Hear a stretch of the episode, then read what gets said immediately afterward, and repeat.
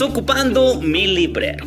Hola a todos, soy Germán Chávez Villaseñor y he querido crear este espacio de lectura para ti, para que esas líneas que un día se trazaron en el corazón de los escritores el día de hoy puedan venir a resonar en tu vida. Estoy plenamente convencido de que hay libros que te están buscando para darte muchas respuestas. Así es que te invito a que te pongas cómodo y comenzamos.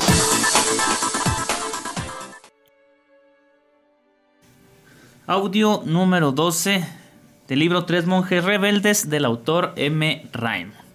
Continuamos. Un angosto sendero había sido trazado en la nieve. Cerca del muro del monasterio, Maurus lo siguió hasta el ángulo del edificio. Luego se volvió bruscamente y encaminó sus pasos entre los montículos de nieve que cubrían las maderas y piedras que yacían desparramadas alrededor de la nueva construcción. La iglesia tenía techo, pero aún no se habían colocado las ventanas. Los dos novicios entraron abriéndose camino entre los, entre los cascotes y la nieve que había penetrado por los espacios abiertos. Bajo la rústica plataforma encontraron las escobas de nieve y, trepándose a ella, se pusieron a trabajar con afán. Durante unos minutos barrieron en silencio. Roberto gozaba con su trabajo. La nieve volaba a ambos lados de la plataforma, llevada por los fuertes golpes de su gran escoba de madera. La actividad era un alivio. Las energías contenidas de las dos semanas anteriores se liberaban. Hasta sus pensamientos parecían más livianos. Fíjate, cuando estés ya bien enfadado, cuando estés harto, busca la forma, haz otra actividad. Hay un dicho que, que se dice que el descanso no es, dejar, no es no hacer nada, sino el descanso es cambiar de actividad. Entonces, ¿estás cansado? No no te eches a la flojera, sino cambia de actividad para que te reactives y te reanimes. A veces no es que las cosas estén tan complicadas, a veces solamente es que estás cansado y estás fastidiado. Continuó. Se sonrió. Vamos mejor, dijo Maurus, que lo había contemplado con atención. ¿Te das cuenta que es la primera vez en todo el día que veo un pliegue en tu cara? Eres más hermoso cuando sonríes. Deberías hacerlo más a menudo. Escuchen. El mundo se está sobre nuestras espaldas, hombre, ánimo. Y ahora cuéntame el asunto de la brecha. Maurus balanceaba lentamente su escoba. Roberto se detuvo un momento a descansar. Respiró hondo. no sé si decirlo o no, dijo riéndose. Es una brecha que indicaría que tienes una brecha más grande aún en tu cerebro. Si al hacer esa observación de que no tenemos el mundo sobre nuestras, espaldas, has hablado en serio. ¿Qué concepto tienes del monje, Maurus? Un hombre sabio que en vez de llevar el mundo sobre sus hombros, huye de ese mundo. ¿Un alma egoísta entonces? ¡Wow! Oh, egoísta con un saludable egoísmo. Sabe que tiene un alma que salvar y conoce el lugar donde puede salvarla. ¿Nunca has pensado en salvar otras almas? ¡Wow! Escucha, ¿nunca has pensado salvar otras almas? Contestó, deja eso a los sacerdotes, nosotros somos monjes solamente. Mm, una gran... Puede parecer una pregunta sin sentido, pero tiene un trasfondo muy grande. Bien, ahí es donde está tu brecha y empieza la mía, dijo Roberto, balanceando otra vez su escoba. El abad habló de Dios esta mañana. Lo, hace casi todas las mañanas, protestó Mauros. Por eso es que lo que oigo sin escuchar. Por eso eso es lo que oigo sin escuchar. Nunca he conocido un hombre que pueda decir la misma cosa de tan diferentes maneras. Nada nuevo dijo esta mañana, ¿no es así? Roberto no pudo contener una sonrisa. El abad Bernardo, a pesar de toda su sinceridad, realmente se repetía a menudo. Sí, dijo Roberto con una sonrisa ahogada. No solo habló de Dios esta mañana, habló también del hombre ausente. La escoba de Mauro se detuvo. ¿Qué hombre ausente? El hombre ausente que perdió las vidas de todos los habitantes de la ciudad, el hombre que no llenó la brecha. ¿Quién era él?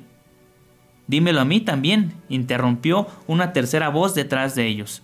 Ambos novicios se volvieron bruscamente para encontrar la bondadosa mirada del abad en persona que se rompió ante la sorpresa y turbación de los dos jóvenes rostros. Necesitaba un poco de aire, dijo, y además estaba preocupado por esta plataforma. Pero ahora tengo curiosidad por saber quién es el hombre ausente del hermano Roberto. ¿Quién es él, frater? Roberto se cortó apenas, pero recobrándose rápidamente se inclinó con reverencia y dijo Benedicite, Dominus, respondió el abad, cubriéndose más aún su cabeza casi calva con la capucha. Hablaba del hombre que Dios buscó y no pudo encontrar. El hombre de quien usted habló en el capítulo esta mañana. Estaba pensando si nosotros podemos ser él. Fíjate, si Dios hubiera encontrado un solo justo, uno solo, o sea, uno, pero no lo halló y no hubiera destruido la ciudad. Y es impresionante lo que dice Roberto. Estaba pensando si nosotros no podíamos ser Él. Porque tú puedes ser la diferencia. Porque aunque el mundo esté corrompido, aunque tu trabajo haya muchos desvíos y fraudes y flojera y hipocresía en tu familia donde te mueves, si tú fueras la diferencia, no sabes cuánta, cuánta, cuánta diferencia podría ser en un lugar alguien que vive en la verdad. Recuerdo una frase de San Felipe Neri que decía, denme seis hombres justos y llenos de Dios y convertiré al mundo entero. Y eso es tan real, no necesitamos de más, bastaría un solo hombre para convertir una ciudad entera. Pero un hombre de verdad, un hombre que viviera en la verdad, ojalá que fuéramos nosotros. ¿Eh? Continuó. El abad se sonrió y volviéndose a Maurus con un significativo brillo en los ojos dijo, Qué extraña combinación de singular y plural. ¿No es así? ¿Qué piensa usted, frater? ¿Podríamos nosotros ser él? Me reconozco pecador, reverendo padre, replicó Maurus. Dormité esta mañana, pero de ninguna manera quisiera estar entre los ausentes, si Dios me buscara. El abad se rió. Roberto envidiaba e-, en el novicio su aplomo en presencia del abad. Él nunca hubiera podido hacer semejante confesión con tanta calma. Sería confesión y ya sería descarado. Continuó. Bien, frate Roberto, ¿qué es lo que piensa? ¿Encontró Dios alguna vez un hombre que se mantuviera en la brecha? Y los ojos azules del abad estudiaron el rostro del joven novicio. Roberto contempló un instante el polvo de nieve de sus botas. Sí, reverendo padre, creo que San Benito se mantuvo en la brecha, allá en el siglo VI. Muy bien, aprobó el abad. Luego, mesándose la barba gris, preguntó, ¿Y podría encontrar a alguien hoy en día? El rostro de Roberto se ensombreció, sacudió el polvo de sus botas antes de contestar. Podría, si encontrara a alguien como San Benito. El aliento del abad se congelaba en el aire frío, sacudió la cabeza con un en un momento en silencio. No era esa la respuesta que había esperado. Deseaba saber más de lo que pasaba en el alma del muchacho, sin embargo, como estaba helado y temía que los novicios se resfriaran, dijo, Ven a verme cuando termines el trabajo que te ha encomendado el padre preceptor. Y tú, frater Maurus, cuida que ninguno de los dos se hiele. No nos sacudirá si seguimos en movimiento, reverendo padre, dijo el novicio reiniciando su tarea. El padre preceptor nos dio permiso para quedarnos hasta la hora nona. ¿Podría frater Roberto verle entonces? Perfectamente, dijo el abad, y dándose vuelta, desapareció. Yo creo que tiene mucho que enseñarnos este libro, ¿eh? Ojalá que ustedes te estén dando la oportunidad de estar meditando las preguntas. Háganlas para ustedes. Hagan las propias estas preguntas. Continuó.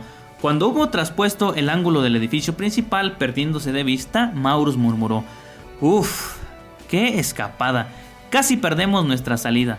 He visto unas huellas cerca del estanque de los peces y quiero explorarlos. Podremos hacerlo si te apuras con esta nieve.